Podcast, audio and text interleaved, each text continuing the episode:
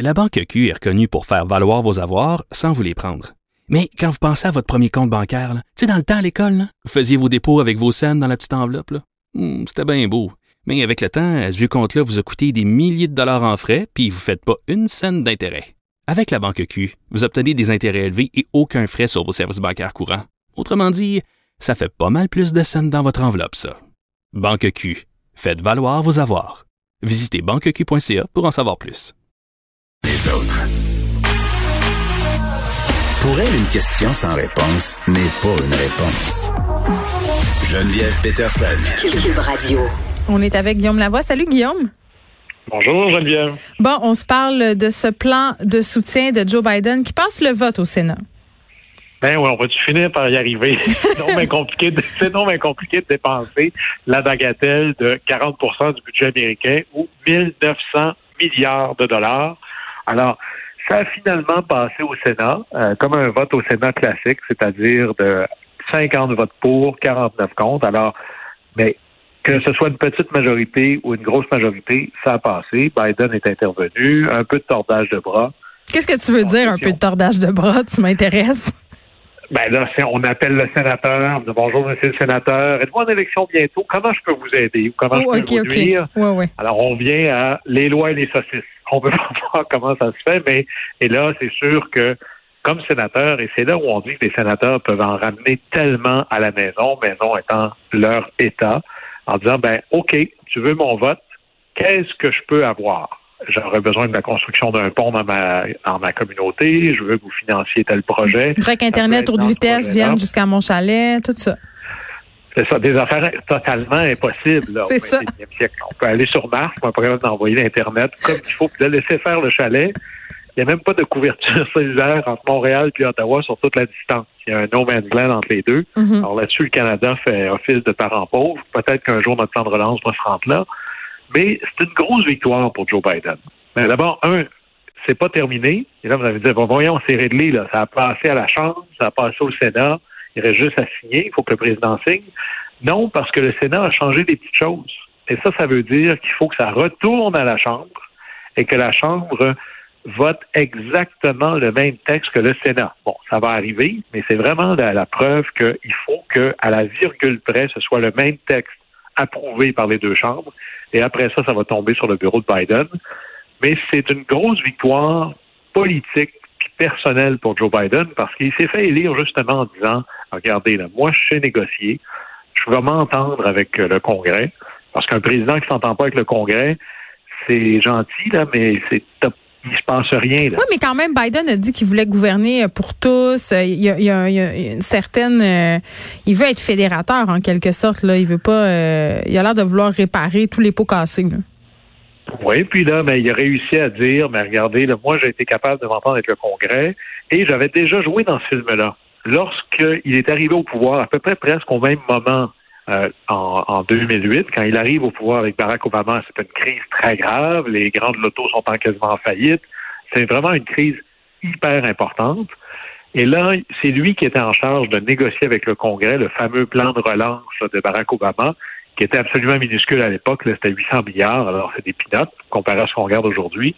Et finalement, ben Biden dit, j'ai réussi. Et là, c'est quand même pas mal parce qu'il va réussir deux grandes choses à l'intérieur de son fameux bilan des 100 jours. D'abord, d'avoir réussi à faire arriver le plan, le plan de relance. Et il avait dit, moi, je vais avoir vacciné 100 millions d'Américains dans mes 100 premiers jours. Et au rythme actuel, on va vraiment se diriger plus entre 150 et 200 millions d'Américains. Donc, il y aura un bon bilan, lui, là. là. Présentement, on est à 2 millions de vaccinés par jour, à Mm. peu près, là. Alors, à date, évidemment, on résume pas une présidence aux 100 premiers jours, mais ça donne le ton pour le reste. Ça va plutôt bien pour M. Biden dans le contexte actuel. Mm. Il reste quand même une étape euh, avant la signature. Il faudrait que ce soit approuvé à la Chambre, mais je pense que là-dessus, euh, comme les, les, démocrates sont majoritaires, ça devrait passer, pas comme une lettre à la poste, mais presque. Et puis après ça, vous allez avoir une cérémonie, là, ça va tomber sur le bureau de Joe Biden, puis là, il va avoir une cérémonie, il va signer avec plein de crayons, puis il va donner des crayons à chacun qui ont joué un rôle important là, Mm. dans, euh, dans ce, ce projet-là. Bon, on sort euh, des États-Unis pour se diriger euh, vers les Europes, comme ma grand-mère disait. Euh, on se parle de la présidentielle française. On est en route vers 2022. On s'en va dans les vieux pays. Alors, en France, il va, y avoir des élections présidentielles en 2022. Et là, le, le président Macron, d'abord, c'est pas clair s'il peut se faire réélire. Il est immensément, impopulaire, un taux de satisfaction qui commence à augmenter, mais qui est bien, bien ancré sous les 50% Et là, tout l'enjeu est tellement plus compliqué que chez nous, par exemple, parce que là-bas, il y a une espèce de, à mon sens, un très mauvais système qui est un système à deux tours. Alors, tout le monde se présente, puis là c'est la collection des candidats tant à gauche qu'à droite. Et la règle, c'est ceux qui arrivent, les deux premiers, s'en vont au deuxième tour. Et depuis deux cycles présidentiels, ce que l'on voit, c'est que la, droite du Front national, avec Marine Le Pen, arrive toujours, elle, à rentrer au deuxième tour. Parce qu'on peut arriver au deuxième tour avec 21, 22, 23% 25% du vote, surtout quand il y a un paquet de candidats. Et là, par exemple, si vous voulez un, exemple de ce scénario-là, c'est l'élection de 2002, je crois, où Chirac essaie de se faire réélire, Jacques Chirac. Il devait perdre, c'est clair, contre euh, Lionel Jospin. Sauf que la gauche, c'est, comme ça arrive souvent, subdivisé en tellement d'options différentes au premier tour. Et là, on vote pour se faire plaisir. Et M. Jospin est arrivé troisième. Alors, il a été exclu du deuxième tour. Et là, la gauche s'est retrouvée à avoir à voter soit pour M. Le Pen à l'époque, le père de l'autre, ou Jacques Chirac. Et puis, bon, Jacques Chirac a été élu avec 82 Alors là, la question, c'est comment ça va se positionner? Parce que M. Macron, c'est une espèce de bibite hors norme en politique française. Il y avait un grand parti ou une grande coalition de droite, il y avait une grande coalition de gauche. Lui, il était une espèce de parti inventé du centre pour la dernière élection et ça a fonctionné. Mais là, personne ne sait vraiment est-ce que M. Macron va être le candidat qui va rallier la droite, le centre, la gauche. Il va y avoir beaucoup de monde qui vont vouloir se positionner. Et là, c'était très drôle parce que c'est M. Sarkozy qui devait être le grand chef d'orchestre de la droite. Là, oui, Sarkozy est occupé ailleurs. Là. Il va peut-être aller en prison ou faire de la prison à domicile, on ne sait pas. Oui, il va rester chez lui, ça, on sait ça. Oui. Alors là, et pendant tout ce temps-là, que la droite se demande est-ce qu'on va aller avec Macron ou pas, est-ce qu'on va avoir un des nôtres qui va aller là, le risque de division à droite comme à gauche favorise, disons, un parti plus clair avec son électorat. mais ça favorise aussi euh, peut-être euh, la venue d'un underdog aussi, là. Normalement, on dirait non, mais M. Macron nous a prouvé que oui. Ben oui. Parce que dans un système à deux tours, tout peut arriver. Ben oui. Et là, à gauche, on va voir, est-ce que la gauche va se subdiviser pour se manger entre eux puis s'exclure eux-mêmes, s'auto-exclure du deuxième tour, ou, au contraire, c'est M. Macron qui va se faire sortir de l'équation. Puis là, à gauche, parle beaucoup de Christine Taubira, l'ancienne ministre de la Justice, qui avait fait le mariage pour tous. Mais regardez bien dans votre rétroviseur de gauche, peut-être la mairesse de Paris, Madame Hidalgo, qui fait partie des rumeurs comme une candidate qui serait assez connue pour rallier la gauche. Mais pour penser et comprendre la politique française, il faut tout analyser entre est-ce que je suis capable de me rendre au deuxième tour? Et là, après ça, c'est une autre équation. mais on serait-tu prêt en France à, porter une femme à la tête de la République? Et là là.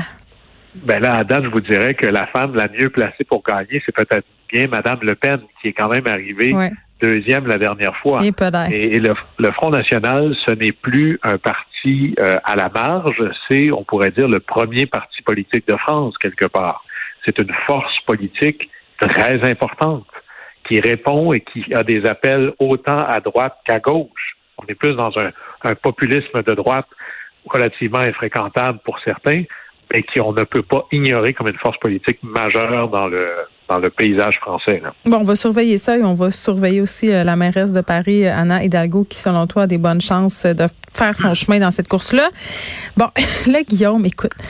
Hier soir, hier soir, hier soir, mon feed Instagram était était vraiment plein de cette entrevue euh, qu'ont accordé Harry et Meghan à Oprah Winfrey. Euh, écoute, c'était absolument c'était tapissé là et ce qu'on nous montrait c'était cet extrait où euh, on parlait justement euh, où c'était Megan qui parlait parlait justement euh, des questions qu'elle s'était fait poser notamment sur la couleur de son enfant à venir moi j'avais l'impression que tu allais vouloir me parler de ça aujourd'hui parce qu'on a l'habitude de parler de politique internationale ensemble mais non Non? J'en maudis Il n'y a rien qui me ça me dégoûte l'espèce d'épanchement de la vie sociale de la monarchie. Ah, mais attends, attends, attends, attends, oui, oui, mais en même temps, on a deux personnes qui décident de tourner le dos à cette vie-là et qui décident un peu de venir euh, révéler les salles secrets, là. Ouais, d'abord, appelons, regardons ça un peu plus loin. D'abord, tourner le dos aux dernières nouvelles, là, ils n'ont pas renoncé là, à leurs privilèges incommensurables, à commencer par des privilèges financiers, des dotations qu'ils n'ont que parce que monsieur est le fils de. La seule raison, c'est pas parce qu'il a travaillé très fort dans sa vie. Oui, mais il y a beaucoup de gosses de riches qui sont la même affaire, là. On s'entend-tu? Hein? Oui. mais Là, de, mais de là à avoir un statut mondial juste parce que, parce qu'au moins, il n'y a, a, rien fait, rien. Ce n'est que j'existe par le droit du sang, ce que mm-hmm. je trouve parfaitement répréhensible. Et en plus, comprenons-nous bien, là, ne sont pas allés au bureau du directeur de la discrimination pour se plaindre, là sont allés voir Oprah Winfrey et ils ont monnayé ce qu'ils avaient à dire pour ce qu'on en entend, la rondelette somme de 7 millions de dollars. Je trouve ça plusieurs niveaux de minable. Oui, parce que cet argent-là, ils n'en ont pas vraiment besoin. Ils pourraient le remettre à un organisme de charité, par exemple. Si je me fie à ce que tu me dis, ils ont des trusts incroyables, ces gens-là. Je pense que ça va bien au niveau de la pérennité de leur fortune. Ça peut-être qu'ils semblent bien stressés parce que soudainement, ils sont plus des multi-multimillionnaires, ils sont juste des millionnaires. Oh là là. je veux dire, non, mais il y a des stress difficiles dans la vie, là. Ils sont revenus sur le plancher des moldus. on a, c'est pas des anciens monarques. Ce sont des gens qui jouent le star system et qui voient des gens qui sont, je vous dirais la, la réplique suivante, qui je pense est dans le film ridicule, la monarchie et particulièrement la reine et vrai, ne sont pas des sujets dignes de conversation c'est profondément. Mais pourquoi ça fascine tout le monde à ce point-là? Parce que là, c'est, écoute, à l'échelle planétaire, j'ai quatre télés euh, dans mon studio là, pendant qu'on se parle, Guillaume, euh, et pendant euh, ta chronique, là, deux télés nous montraient Harry et Meghan. Ça fait le tour du monde, ça fascine les gens et ça met la famille royale dans l'embarras aussi. On a toutes sortes de commentateurs qui analysent tout ça, qui analysent chaque mot, chaque virgule, chaque regard. Écoute, Oprah a même été obligée de revenir sur cette entrevue-là. Je pense que ça fait comme une trentaine de minutes pour clarifier ce qui a été dit notamment sur la couleur de la peau des enfants de Meghan et Harry. Ça crée quand même beaucoup de vagues. Pourquoi on est encore autant fasciné par la monarchie puis par les secrets dans le coffre de ces gens-là? Je vous dirais que c'est la même chose que Trump quelque part, pas du tout que c'est le même phénomène politique, mais parce que ça génère des clics pour Oprah, c'est un 7 millions très bien investi. C'est ça que ça fait, là. Alors, c'est clair qu'elle a vendu ça beaucoup plus cher. Elle a fait un beau profit avec ça. Moi, je suis plutôt dans l'école de Peter Pan. Dans Peter Pan, si vous vous souvenez, il y a la fée clochette ou pas la fée clochette, mais il y a une fée. Et la fée meurt si on arrête d'y croire, si on arrête de l'applaudir, si on mm. arrête de s'y intéresser. En Coluche disait dire qu'il suffirait d'arrêter d'en acheter pour que ça se vende plus. C'est la même chose avec la monarchie, qui, qui a trouvé un très, très bon modèle d'affaires de générer du média pour les bonnes choses et les mauvaises choses et de jouer la chose d'un côté comme de l'autre. Alors, volontairement, je refuse d'écouter cette entrevue-là. Mm. Volontairement, je, refuse de cliquer sur les nouvelles de monarchie. Mais il faut se poser des questions, puis il faut se demander pourquoi ça fascine autant les gens. Et par ailleurs, euh, Harry et Meghan euh, démentissent le fait d'avoir été payés. Hein. Ils disent que c'est pas vrai. Alors, on ira, s'ils veulent soumettre leurs finances à l'examen général, ça va me faire plaisir. Ça va me donner plein d'autres arguments pour abolir la monarchie et les privilèges de sang. oui, mais en même temps, tu, tu déchires la chemise en parlant d'Harry et Meghan, Guillaume, mais on va s'entendre. Là, on a toute une nouvelle monarchie à l'échelle planétaire. Quand tu regardes le pouvoir que Kim Kardashian, euh, tu me parlais d'une personne qui avait pas fait grand-chose puis qui bénéficiait de privilèges parce qu'elle était née dans une famille. Euh, je dis pas que c'est le cas de Kim Kardashian, mais on a plusieurs figures en ce moment planétaires, très influentes, très riches, qui n'ont que pour seul fait d'arme d'être célèbres, d'être connus. Oui, et là-dessus, c'est la nouvelle monarchie. Je peux pas changer ça. Le problème, c'est que la monarchie, c'est un privilège par le droit du sang qui supposément vient de Dieu. Hmm. N'oublions pas ça. Ah oui, on n'oublie pas, on n'oublie pas. Si c'est juste quelqu'un qui est vraiment, vraiment populaire sur Instagram, fort bien, tant mieux pour eux. Si tu t'adonnes à être, en passant, mon chef d'État, là, j'ai un problème avec ça. Non, je comprends. si, c'était le monarque des Espagnols, je trouverais ça ridicule, mais ça me fâcherait moins que de savoir que c'est la famille royale qui est supposée me représenter moi Ça, je trouve ça particulièrement humiliant. Mais tu vois, moi, ça, ça, ça me fait exactement euh, l'effet contraire. J'ai pas écouté l'entrevue, puis il y a tellement tollé autour de ça. Qu'est-ce que tu penses que je vais faire? C'est sûr que ce soir, je me clenche l'entrevue d'Harry et Meghan à Oprah. Parlez-en bien, parlez-en mal, mais parlez-en. Ben, ils ont réussi à ben monétiser leur truc. Évidemment, à un moment donné, là, ça, ça finit plus. C'est un roman savon euh, qui est particulièrement intéressant. Mais franchement, là, à tout le moins, on peut dire que dans la famille royale, ils sont pas tous égaux. D'ailleurs, ce qui est très drôle en Europe, c'est qu'on dit souvent c'est une peinture de Goya. Mais fondamentalement, ils n'ont pas le sens de l'État de la reine Elisabeth II. Même moi, qui est un républicain jusqu'au bout des ongles par rapport à la monarchie, je suis capable de reconnaître que tous les descendants valent pas la mère, ça c'est très clair. Ben oui, bon, ben, puis j'invite les gens à l'écouter The Crown de cette série fascinante euh, sur euh, justement la famille royale britannique. Guillaume, on se reparle demain. Au plaisir. Bye.